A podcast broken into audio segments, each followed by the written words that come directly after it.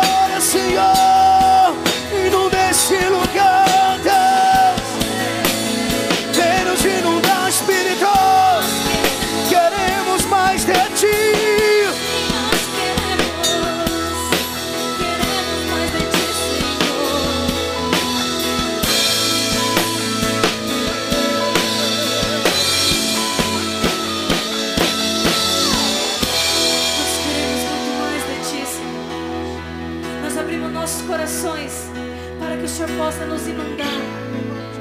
Que o Senhor possa nos encher esta noite como nunca antes, Jesus. O nosso coração está aberto a Ti. Vem, Espírito Santo, derrama a Tua glória.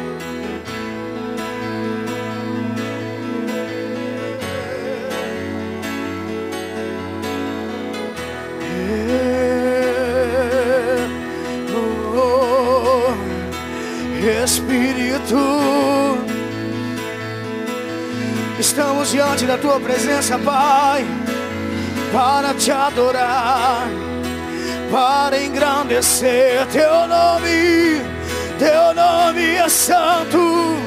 Queremos mais, queremos mais de ti, porque sabemos que tu és fiel, que tu és santo, que tu és poderoso para salvar, para curar, para libertar. Tiago capítulo 4, versículo 7, diz o seguinte. Portanto, sujeitai-vos a Deus, resisti ao diabo e ele fugirá de vós. Achegai-vos a Deus, achegai-vos a Deus e ele acolherá todos vós. Pecadores, limpai as vossas mãos, e vós que tendes a mente dividida pelas paixões, purificai o seu coração. Entristecei-vos, arrependei-vos e chorais. Abandonai o riso fácil e prateai, trocai a vossa euforia pelo pesar. Humilhai-vos na presença do Senhor. Versículo 10: Humilhai-vos na presença do Senhor, e Ele vos exaltarás. Humilhai-vos na presença do Senhor, e Ele vos exaltarás. Humilhai-vos na presença do Senhor, e Ele vos exaltarás. A presença do Senhor, ela é palpável nesse lugar. Receba, receba um abraço do Espírito Santo. Receba o poder de Deus. Receba, seja cheio, seja cheio, seja cheio, seja cheio, seja cheio da presença do Senhor. Espírito, te adoramos, Pai. Te adoramos, Deus. Te adoramos, Deus. Te adoramos, Deus. Te adoramos, Pai. Tu és santo. Rebabarahacacê. Rebanchou, reirababarraça. Tu és santo, tu és poderoso, Deus. Não há outro como tu, Senhor. Não há outro como tu, Senhor. Por isso eu canto assim. Yeah, como um trovão impetuoso, poderoso és, grandioso és, que vem aos céus, nós proclamamos, poderoso és, grandioso és. Coloque-se de pé em nome de Jesus e cante como um trovão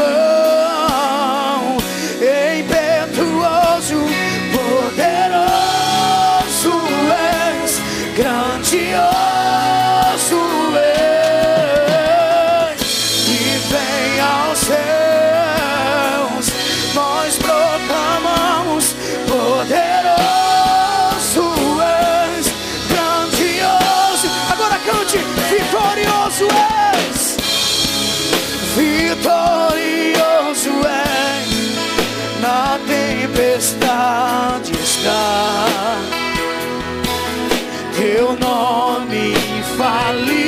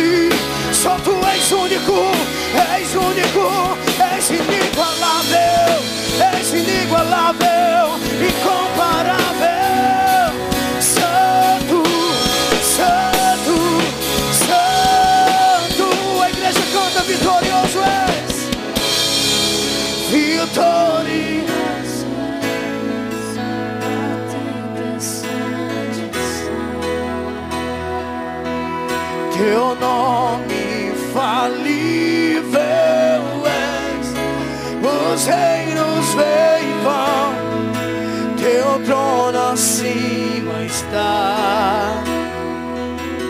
Teu nome mutável és, vitorioso és, na tempestade estás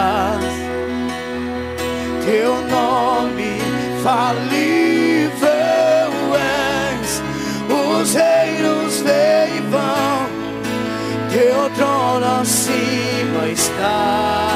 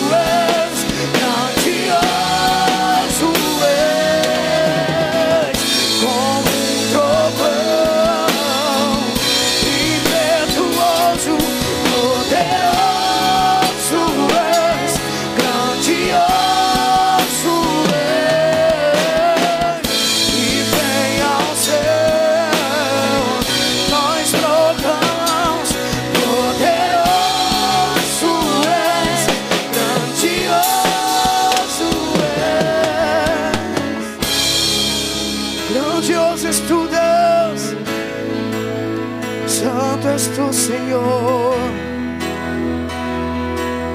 Sinta a presença do Espírito. Sinta o abraço do Espírito Santo. Sinta a presença de Deus. Senhor, que nos falte tudo, Senhor. Que só não nos falte a tua presença. Que nos falte tudo, Deus. Só não nos falte a tua presença. Só falte a tua presença. Não, não.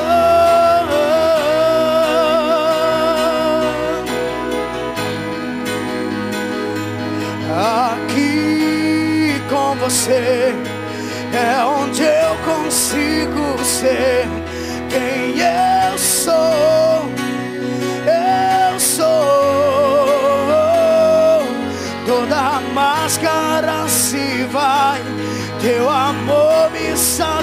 Satisfaz. Eu me sinto tão teu, tão teu. Ergue sua voz e cante aqui. E é aqui que eu me sinto muito bem. É aqui que eu me sinto muito bem. É aqui que eu me sinto muito bem. Não há outro lugar melhor. É aqui que eu me sinto muito bem. Sinto muito bem. E é aqui que eu me sinto muito bem. Não há outro lugar melhor. Cante eu. E é aqui que eu me sinto muito bem. E é aqui que eu me sinto muito bem. E é aqui que eu me sinto muito bem.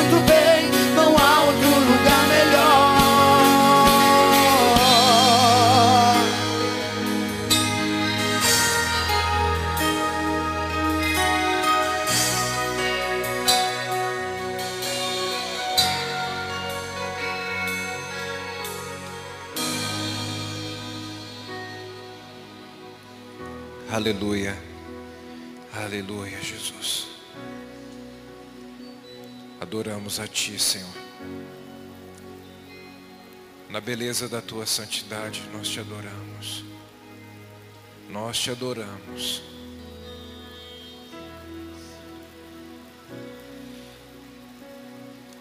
Quando a Bíblia nos apresenta um consolador, o Espírito Santo como consolador, não é como o consolo dos homens, que não tem o poder de arrancar a dor, que não tem o poder de renovar as forças, mas a consolação pela qual nós somos consolados por, por Deus, por Ele. Aquele, aquela pessoa que tem decidido por uma vida de comunhão com Deus, de um relacionamento verdadeiro com Deus.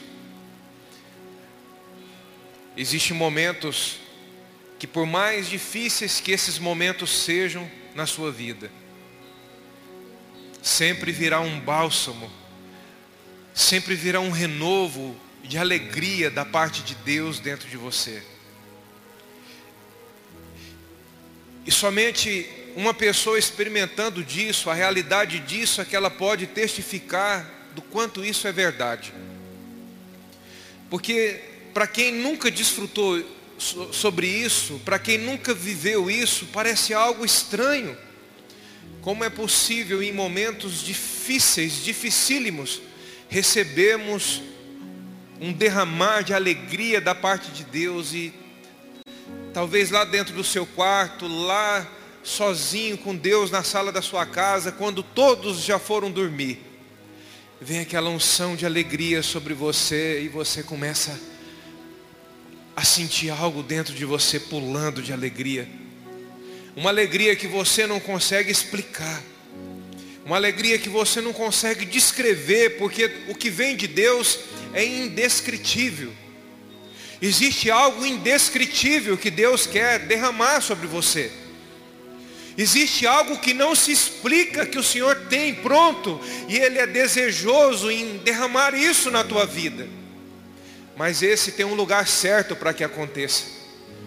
Essa é uma realidade que existe um lugar para que isso se manifeste.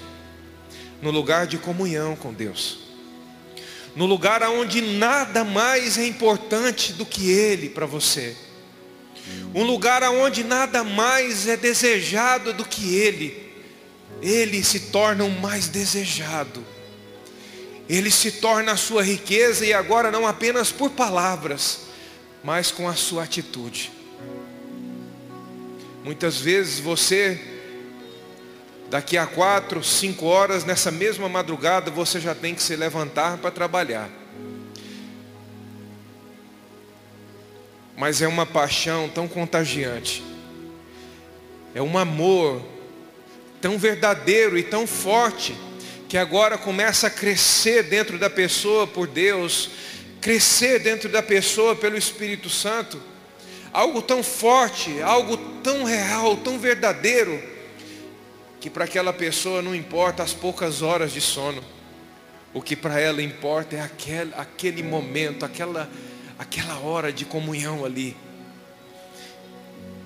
E daqui a pouco essa comunhão, ela permanece durante todo o dia. Você estará lá desempenhando o seu trabalho. E aquela coisa gostosa de Deus fluindo dentro de você. Ainda que você encontre realidades desafiadoras no seu dia. Uma festa da parte de Deus continuará dentro de você. E por mais difícil que seja os desafios que você enfrentar, sempre haverá uma voz que falará alto dentro de você. Valerá a pena, filho. Valerá a pena, filha, permaneça fiel. Permaneça fiel, valerá a pena. O preço jamais será maior do que a recompensa. O preço jamais será maior do que a recompensa. Senhor, obrigado por essa noite. por cada pessoa que aqui está. Louvado seja o teu nome por cada vida. Eu te agradeço, Senhor, por cada coração aberto, por cada ouvido atento, pelo discernimento, pela revelação da tua palavra, pela absorção da tua palavra nessa noite por cada pessoa aqui. Por cada pessoa que nos assiste nessa hora, independente do tempo, essa palavra é atual para você que nos assiste nessa hora. Em nome de Jesus. Amém. Amém.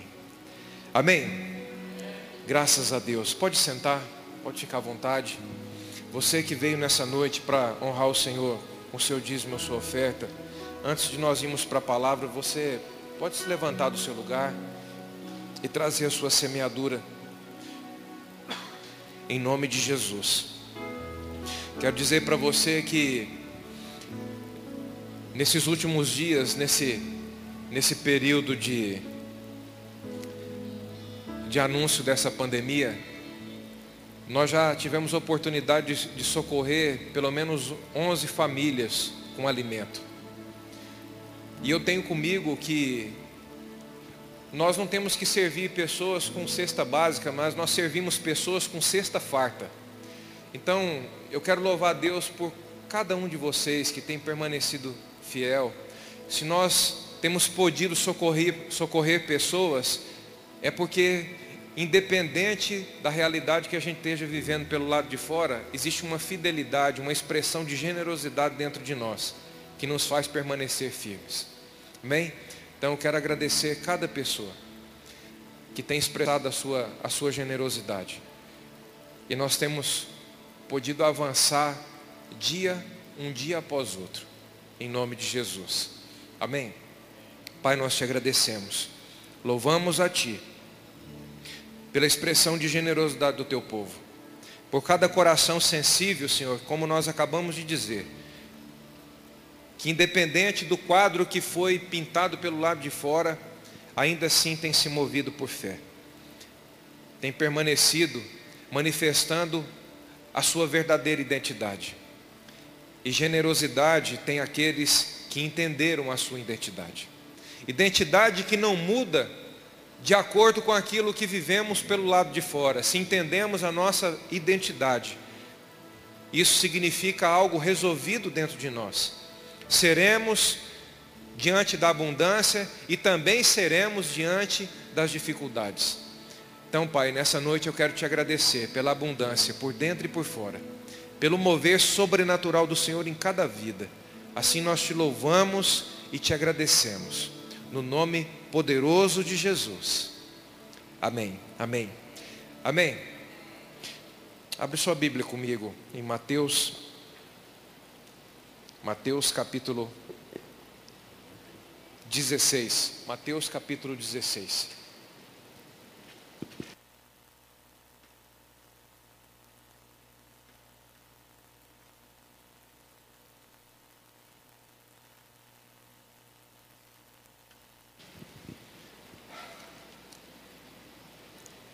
Existe um, um vídeo, outros já repercutiu isso em áudio. E só essa semana eu devo ter recebido esse vídeo pelo menos umas, sei lá, umas oito vezes ou mais. A pastora também recebeu algumas vezes. Um vídeo que fala e dá até data de que agora em maio, eu esqueci o, dia, acho que 8 de maio, vai ter um dia escuro que não se deve sair de casa. Alguém ouviu isso? Sabe o que eu estou falando aqui? Algumas pessoas aqui ouviram, ou ouviram ou assistiram. E a pessoa dá até a data, 8 de maio, fala sobre ficar em casa, que vai escurecer tudo. E, e, eu sei que se a gente, como é importante a gente ter conhecimento, entender a palavra, entender o que está escrito. Porque quando você entende o que está escrito, o seu coração, você tem um discernimento sobre o que é e o que não é. E quando eu, eu ouvi esse áudio, eu assisti esse vídeo, Querido, eu vejo que tem muita gente desejando que a grande tribulação venha logo, porque a descrição desse áudio é a grande tribulação.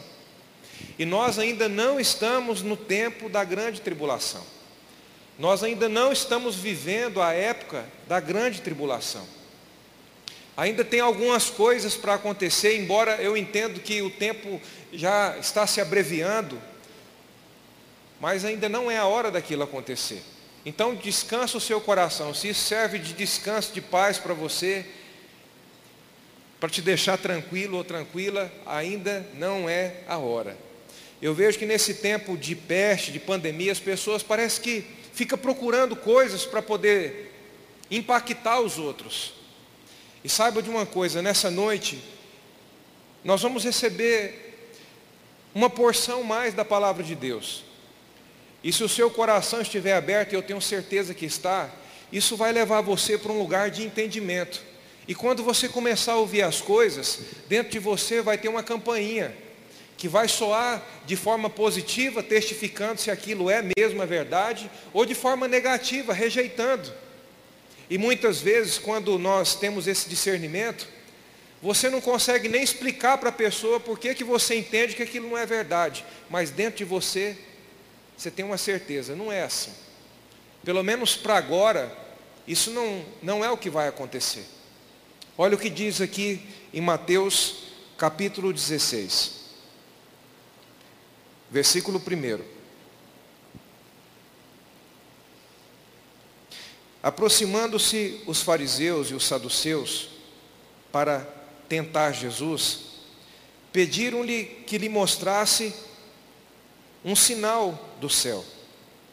Na verdade, aqui, esses religiosos da época, eles se aproximavam de Jesus, não é porque eles queriam de fato entender se Jesus era o Messias, é porque eles queriam pegar Jesus em alguma falha, eles queriam tentar Jesus de alguma maneira, para eles encontrar alguma brecha para eles poder pegar Jesus.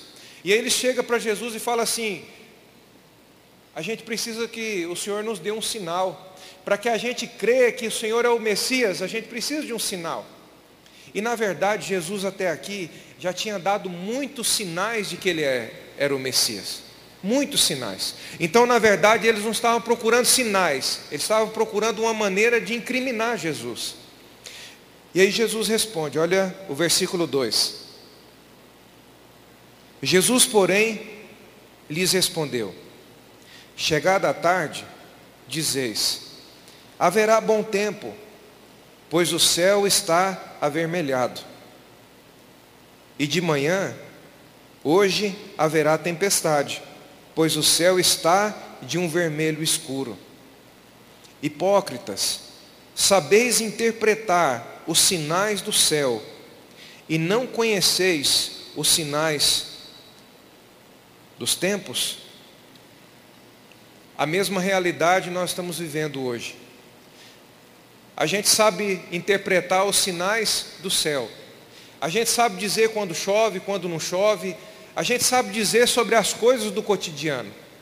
Mas se nós não conhecemos a Deus e a palavra de Deus, nós não vamos saber discernir os sinais dos tempos, ou seja, o fim dos tempos. E aí a gente acaba ouvindo coisas mentirosas que não são verdade, que ainda não é para esse tempo, e isso pode provocar medo em nós, pode provocar angústia em nós.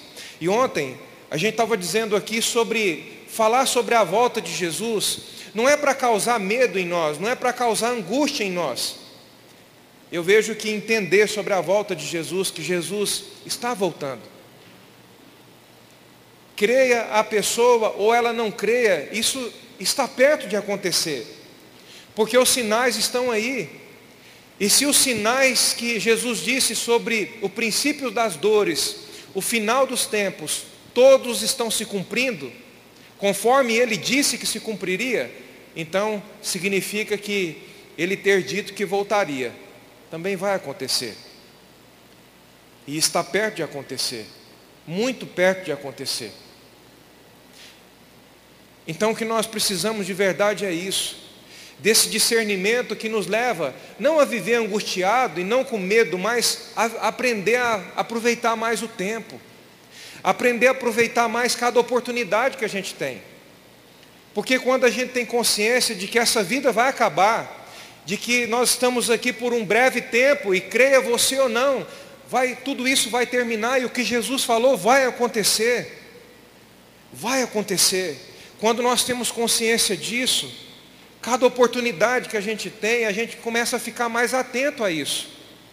Diante de coisas difíceis que a gente possa enfrentar, até a maneira da gente encarar situações difíceis da vida passageira vai ser diferente. Para quem tem a consciência e o entendimento sobre a volta de Jesus. Para quem entende que é um peregrino nessa terra, é um forasteiro, nós não somos alguém que viemos para estarmos permanentes nessa vida, que se acaba com 80, 100 anos. Então a gente precisa desse discernimento, e é sobre isso que Jesus vem falando. Não apenas tem o discernimento do céu, dos sinais do céu, ou seja, das coisas naturais, mas tenha discernimento dos sinais dos tempos, dos fim, do fim dos tempos. Olha o que diz em 2 Pedro, abre lá comigo, 2 Pedro, mais para o finalzinho da Bíblia. 2 Pedro, 2 Pedro, capítulo 3. A gente tem pedido que nesses próximos cultos você traga um caderno, uma caneta aí para você anotar os textos, para ficar mais fácil para você depois quando a gente terminar essa sequência de ministrações aqui, você vai perceber que vai ser traçada uma linha e vai te dar um entendimento extraordinário, que vai levar você para um, um nível muito diferente do que o que você está agora, em todas as áreas da sua vida. 2 Pedro, capítulo 3, versículo 3. Primeira, 2 Pedro, capítulo 3, versículo 3. Sabei primeiro que nos últimos dias virão escarnecedores. Quem que são esses escarnecedores? Os sarristas. Pessoas que tiram sarro sobre esse assunto. Já faz tanto tempo, e daqui a pouco nós vamos ler sobre isso aqui. Já faz tanto tempo que a gente ouve sobre isso. Já passou tanta pessoa, tantas pessoas sobre a terra e aonde é que está isso de verdade? Então, assim, olha o que a Bíblia diz aqui, ó. Sabei primeiro que nos últimos dias virão escarnecedores, ou seja, virão pessoas, os sarristas, os zombadores. Mas é inegável, pode olhar para cá, é inegável que esse tempo em que nós estamos vivendo é o final de todas as coisas. É inegável isso. Nós estamos vivendo o fim dos tempos. Por isso que é importante você não perder nenhuma ministração. Porque eu não quero aqui apenas falar para você isso. Estamos vivendo o fim dos tempos. Eu quero mostrar para você na Bíblia. Eu quero que você tenha escrito aí, registrado aí no seu caderno, na sua agenda, versículos que te mostra isso, que te comprova isso. A coisa mais perigosa que existe hoje e essa realidade nós temos vivido nos nossos dias. Todo mundo sabe de tudo. Todo mundo tem algo para falar sobre tudo. E essa é a realidade da igreja, da última era da igreja, que Jesus fala sobre a era de Laodiceia. Um tempo de mornidão, aonde a Bíblia, é, Jesus mostrando e deixou registrado isso através de João, aonde a igreja, essa que nós vivemos hoje, diz, rica sou. E não está falando sobre rico é, condição pelo lado de fora simplesmente, mas está falando sobre uma condição de entendimento, de achar que sabe, de achar que conhece. Pode deixar ele. Ele recebe a parte dele, você recebe a sua. Amém? Ele está recebendo a dele, você recebe a sua. Fique tranquilo aí. Então hoje, essa era da igreja de Laodiceia que a gente vive é uma era de mornidão. E o que é a era da mornidão? é onde os leigos sempre estão estabelecendo sentenças, aonde quem não conhece nada sempre está dizendo sobre algo, sempre está falando sobre algo. E não é difícil da gente entender isso. Olha a rede social para você ver. Pessoas sem conhecimento muitas vezes do que acontece em determinadas situações, elas vão lá, às vezes colocam um texto sobre aquilo, sem conhecer a situação, sem saber a real, a verdade sobre aquilo. Então hoje o tempo que a gente vive é onde os leigos são influentes. Quantas vezes pessoas que batizaram hoje, daqui a três meses já são pastores, já estão arrebanhando aí milhares de pessoas.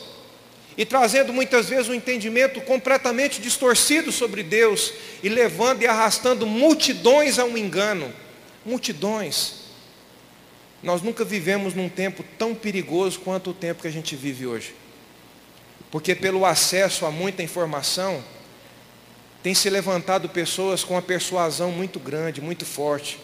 Pessoas que através da sua persuasão, elas dominam multidões.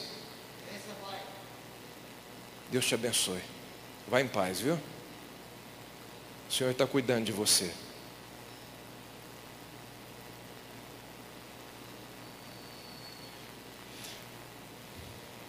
Você crê nisso? Não? Amém. Eu creio nisso. O Senhor está cuidando dele. Então a gente precisa conhecer a palavra de Deus. Porque se você conhecer a palavra de Deus, você não vai ser enganado pela persuasão dos homens.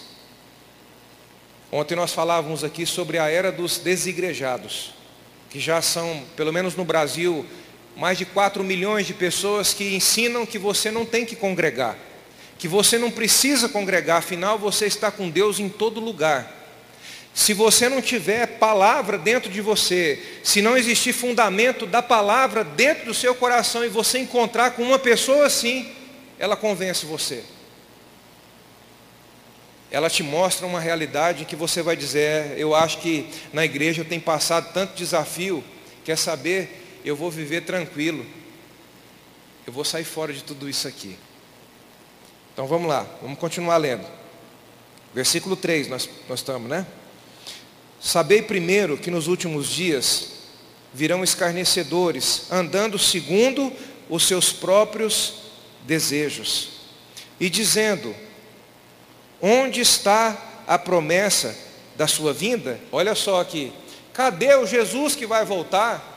Desde que eu nasci, eu escuto a minha avó falando disso, que Jesus vai voltar. Desde que eu nasci, eu ouço sobre isso. Isso aí é coisa de gente fanática. Olha só, o Espírito Santo movendo na vida de Pedro aqui, deixando tudo muito claro para nós. E dizendo, versículo 4: Onde está a promessa da sua vinda? Desde que os pais dormiram, ou seja, morreram, todas as coisas permanecem como desde o princípio da criação. E você sabe o que, que mais me assusta quando eu leio um versículo como esse? É que tem até mesmo crentes que acreditam que Jesus não vai voltar. Tem até mesmo crentes que duvidam da volta de Jesus. Isso é que me assusta. A, a, parte preocupante disso não é os leigos que não entendem, é aqueles que carregam o nome de cristão, não crê que Jesus, que o que ele disse vai acontecer, que ele voltaria que ele viria novamente. Olha o versículo 5. Eles, de propósito, ignoram isto, que pela palavra de Deus, já desde a antiguidade, existiram os céus e a terra, que foi tirada da água, e no meio da água subsiste. Você sabe que o mundo que nós vivemos hoje, um dia ele esteve inteiro debaixo d'água, completamente embaixo d'água. Porque o Senhor deu uma promessa que derramaria chuva sobre a terra, que viria o dilúvio. E o interessante é que na época em que veio a promessa através de Noé, que o dilúvio viria, você sabe que nem chuva vinha sobre a terra, apenas orvalho. E de repente Deus, através de um homem, começa a dizer: Deus enviará um dilúvio sobre a terra. Deus vai inundar a terra inteira. Imagina, a mesma coisa que a gente vê hoje. Pessoas começaram a duvidar, pessoas começaram a zombar de Noé, começaram a chamar Noé de fanático, de louco, porque como um homem pode estar construindo um barco se nem chuva desce sobre a terra? Só que chegou um momento em que começou a descer chuva sobre a terra. E foi tanta água que inundou o planeta o planeta foi inundado. Deus cumpriu o que ele tinha falado. E o interessante é que sempre que Deus deseja fazer alguma coisa, ele sempre fala antes, para nos dar uma oportunidade de viver o que ele disse, de dar crédito no que ele falou. Se Deus fosse mal, ele não avisaria, ele veria a impiedade dos homens, ele veria o mal que a terra estava vivendo naquela época, e ele viria de forma de supetão e acabaria com tudo, sim ou não? Mas Deus, na sua infinita misericórdia, no seu infinito amor, usa um homem chamado Noé para dizer que viria água sobre a terra e eles não acreditaram. Nós somos a geração dos últimos dias. Nós somos a geração dos últimos dias. E está muito perto de uma parte das pessoas viverem um dia de maior alegria das suas vidas, e de uma outra parte viver um arrependimento tardio. E a começar por mim que falo com você nessa noite, a você que me ouve aqui nesse lugar, a você que nos assiste nessa hora. Não queira fazer parte daqueles que viverão um arrependimento tardio. Não queira fazer parte. Porque até mesmo os salvos viverão, em sua parte, um arrependimento tardio. Vamos continuar aqui, daqui a pouco nós vamos voltar nesse assunto aí. Versículo 6. Por essas coisas, também pereceu o mundo de então ou seja, tornou a sua vida inútil, totalmente inútil, porque não viveu o propósito, o plano que Deus tinha. Por essas coisas também pereceu o mundo de então, coberto pelas águas do dilúvio. Os céus e a terra que existem agora, porém, pela mesma palavra, olha só, os céus e a terra, os céus e a terra que existem agora, Porém, pela mesma palavra, que mesma palavra? Que Deus tinha dado no passado que viria chuva sobre a terra, que viria um dilúvio sobre a terra. O mesmo Deus que deu aquela palavra, olha só, tem sido, vamos ler de novo o versículo 7. Os céus e a terra que existem agora, porém, pela mesma palavra, têm sido guardados para o fogo, sendo reservados para o dia do juízo e da perdição dos homens ímpios. Deus prometeu que enviaria o dilúvio e o dilúvio veio. E agora o Senhor tem dado dia após dia oportunidade para que as pessoas conheçam a Ele, que as pessoas vivam o propósito que Ele tem. Mas vai chegar um momento, ontem nós falamos aqui de forma muito pincelada e hoje eu quero pincelar mais um pouquinho. Ainda não é o momento da gente entrar nesse assunto. Mas Deus tem um relógio. Você sabia que Deus tem um relógio? E o relógio de Deus, nesse tempo da graça que nós estamos, o relógio de Deus está parado. Quando Jesus pisou sobre a terra, o relógio de Deus parou. E foi dado início à era da graça. Mas nós estamos perto a qualquer momento. Essa era da graça, desse amor incondicional, pode, pode terminar, pode ter um fim. E a partir dali o relógio de Deus começa a contar de novo. Nós estamos muito perto disso. E é exatamente nessa hora em que é, o apóstolo Pedro, aqui no versículo 7, fala que virá um tempo de juízo. O que é um juízo? Um acerto de contas. Muitas oportunidades estão sendo dadas. E aonde muitas oportunidades são dadas, chega um momento que vem um acerto de contas. Sim ou não? Se a gente olhar na condição nossa natural, no nosso dia a dia, não é assim? Eu sou um vendedor de uma grande empresa. Eu passo 30 dias correndo o trecho, viajando por várias cidades, mas chega um, um dia naquele mês que eu tenho, que eu tenho que voltar para a minha base. E aí eu vou ter um acerto de contas em tudo que eu fiz durante aquele mês. Da mesma forma, o Senhor está dizendo aqui que haverá um acerto de contas. E ele diz com quem será o acerto de contas? Com quem que ele diz? Olha a última palavra do versículo 7 aí. Com quem que ele diz? Quem são os ímpios? Quem são os ímpios? Qual é um dos principais significados de um ímpio? Você sabe o que, o que significa ímpio? Não estar disponível para Deus. Esse é um dos significados e para mim o mais importante não estar disponível para Deus. Chegará um momento que haverá um acerto de conta com esses.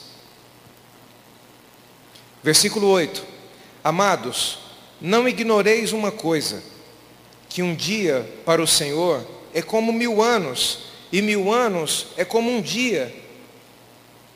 O Senhor não retarda a sua promessa, ainda que alguns a tenha por tardia, Ele é longânimo para convosco, não querendo que ninguém se perca, senão que todos venham a arrepender-se. Olha só, todo o entendimento que a palavra de Deus nos traz através do Espírito Santo não é porque Deus quer punir, porque Deus quer mostrar, dizer, olha ó, se você não andar na linha, o chicote vai estralar no seu lombo. Não, Ele deixa escrito para que você entenda que Ele está te dando uma oportunidade de viver diferente, de fazer diferente, de agir diferente. E aí Ele diz como? Arrependendo-se. E arrepender, se a gente falar sobre arrependimento, a gente acha que arrepender é isso aqui, ó. Ajoelhar falar com Deus e chorar e chorar e de nunca mais eu vou fazer isso, nunca mais eu vou fazer isso, ou às vezes a pessoa chega diante de outra pessoa e diz assim: Olha, eu, eu me arrependi, e chora na frente da pessoa e diz: Olha, nunca mais eu vou fazer isso com você, nunca mais eu vou fazer isso com você. Se isso fosse verdade, aquela mesma pessoa não voltaria a fazer tudo de novo. E quantas vezes a gente viu isso acontecer? Sim ou não? Quantas vezes a gente viu isso acontecer?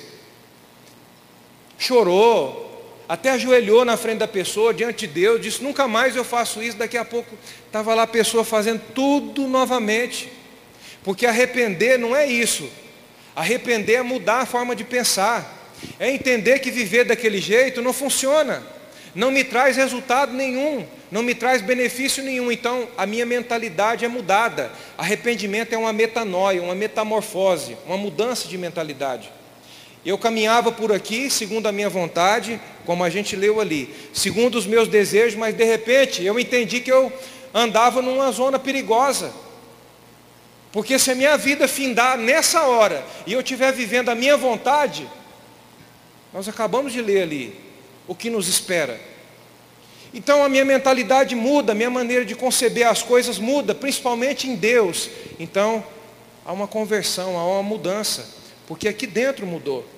E se aqui dentro mudar, pelo lado de fora também vai, as minhas atitudes também vão mudar. Então eu vou começar a andar diferente, eu vou começar a viver diferente.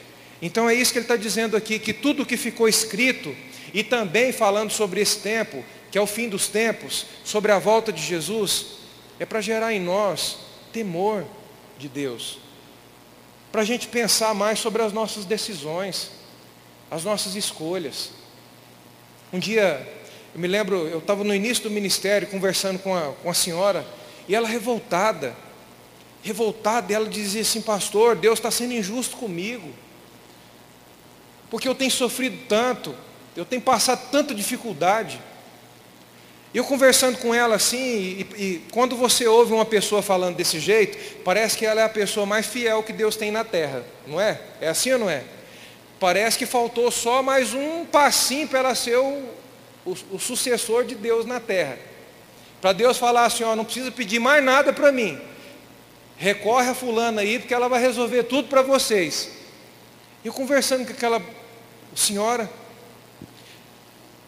e pedindo para o Espírito Santo me dar uma palavra para compartilhar com ela, para tirá-la daquele lugar. E o Espírito Santo disse assim: ela perde pela boca.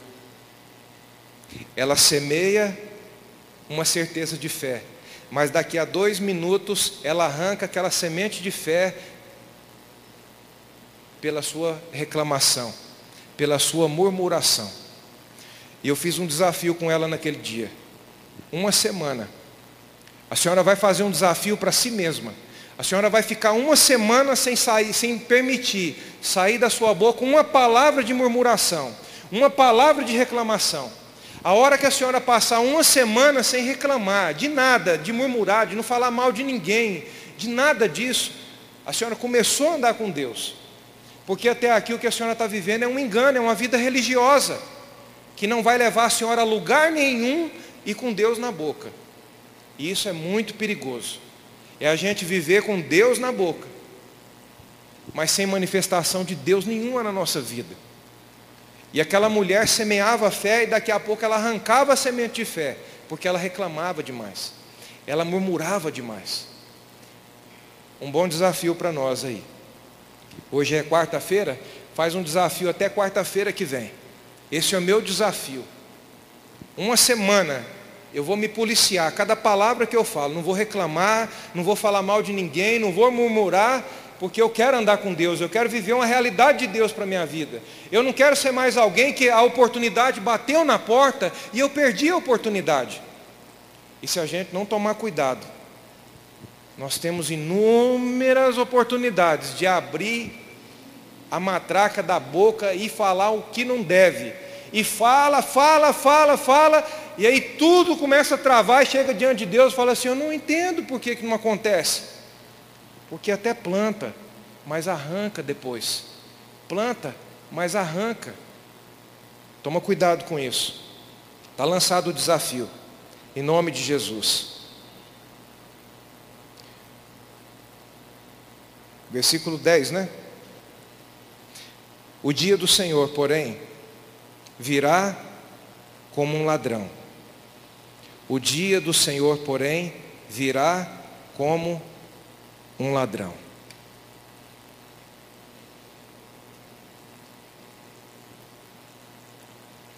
A volta de Jesus ela vai se dar em duas partes.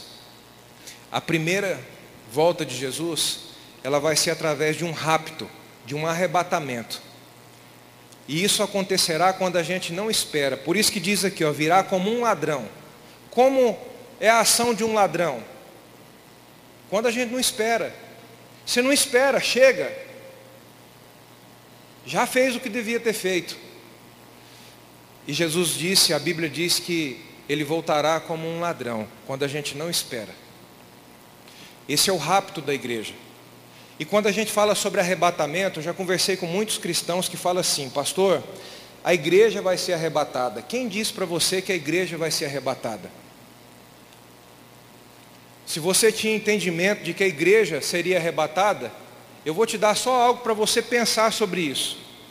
A pessoa ela entregou a vida dela para Jesus, ela foi salva, mas ela viveu a vida dela do jeito que ela queria, ela fez o que ela queria, ela viveu a sua própria vontade. Não parece algo injusto? E de repente Deus vem e pega todo mundo? Aí você vai falar assim, poxa, mas eu entreguei minha vida para Jesus, para o Evangelho, passei por tantas coisas e agora o fulano está aqui, recebendo a mesma recompensa que eu, não parece injusto? É por isso que Malaquias diz assim, ó, que Deus faz diferença entre aquele que serve e o que não serve a Ele. E isso é muito sério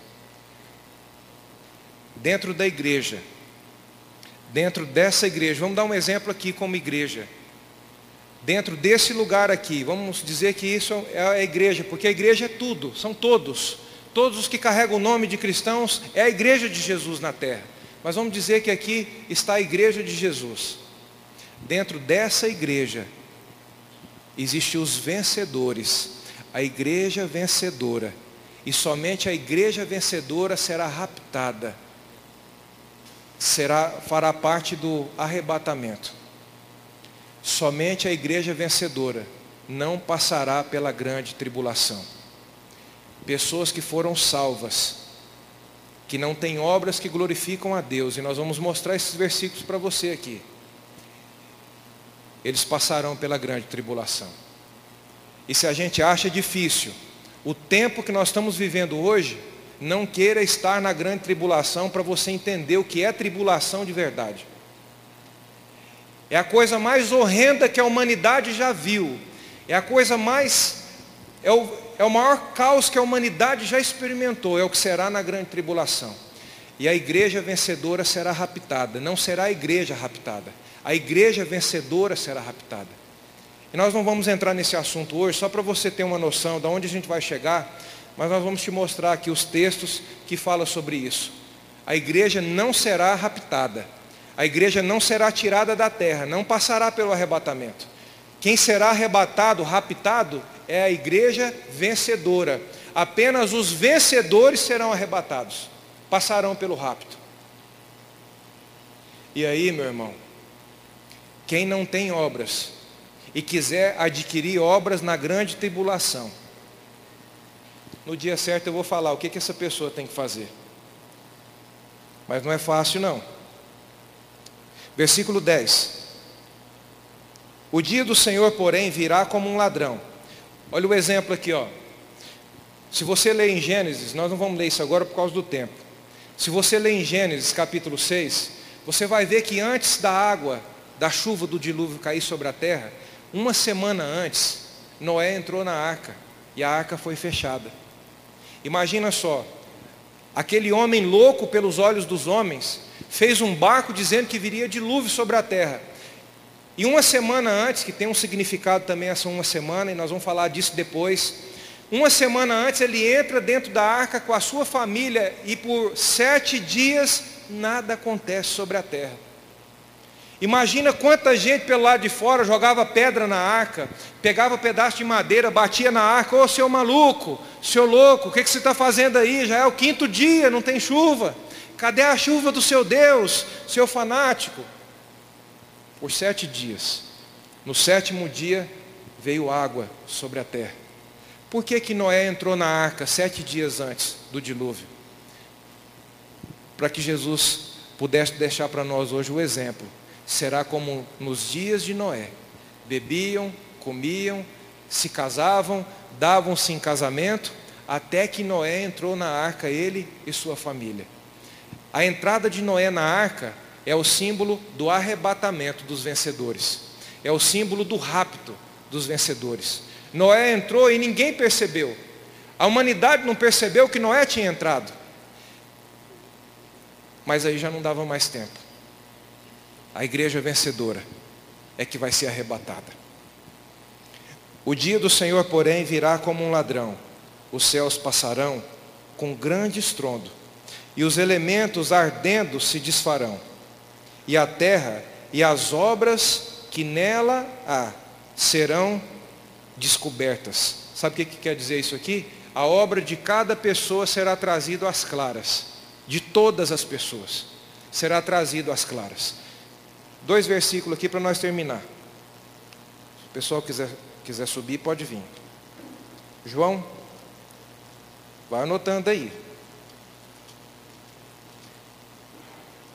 Quanto mais você conhecer a palavra de Deus, menos possibilidade de ser enganado com boas palavras você vai ter. João capítulo 12, versículo 48. João 12, 48.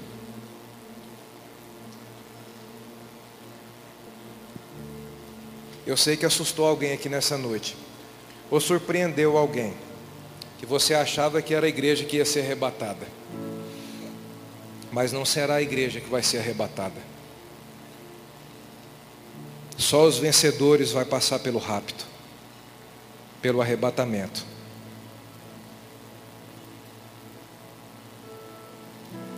João 12, 48. Quem me rejeita, olha o que Jesus está dizendo aqui. Jesus dizendo isso. Quem me rejeita e não recebe as minhas palavras, já tem quem o julgue. A própria palavra que tenho proferido, essa há de julgá-lo no último dia. Pois eu não falei de mim mesmo, mas o Pai que me enviou me prescreveu o que dizer e de que falar. Nem mesmo Jesus veio para fazer a sua vontade, senão a do Pai porque ele veio como homem. Olha o versículo 50. Eu sei que o seu mandamento é a vida eterna. Portanto, o que eu digo, digo como o Pai me disse. Mais um versículo aqui. Mateus capítulo 16. Mateus capítulo 16. Agora um pouquinho, lá no final do capítulo 16. Mateus 16, 27. Mateus 16, 27. Eu quero dar liberdade para você, na medida que você for ouvindo, recebendo cada ministração, se você for tendo alguma dúvida, anota essa dúvida num papel e aí você pode entregar para a pastora aqui. Amém? Eu acredito que aí nos próximos cultos, no decorrer dos próximos cultos, nós vamos ter um tempo aqui para a gente estar tá respondendo a dúvida de cada um.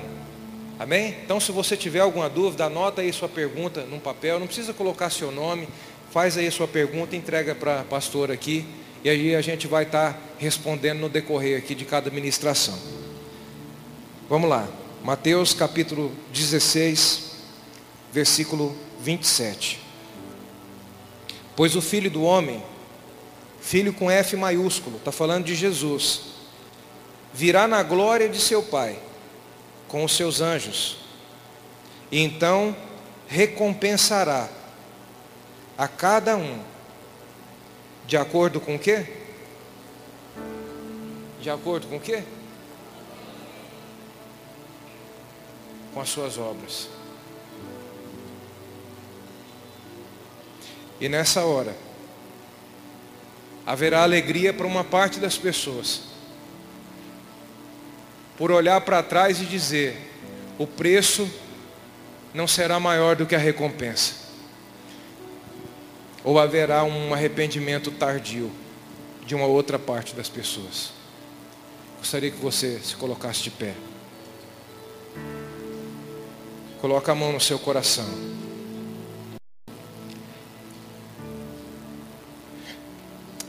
Coloca a mão no seu coração, feche os seus olhos e adore o Senhor.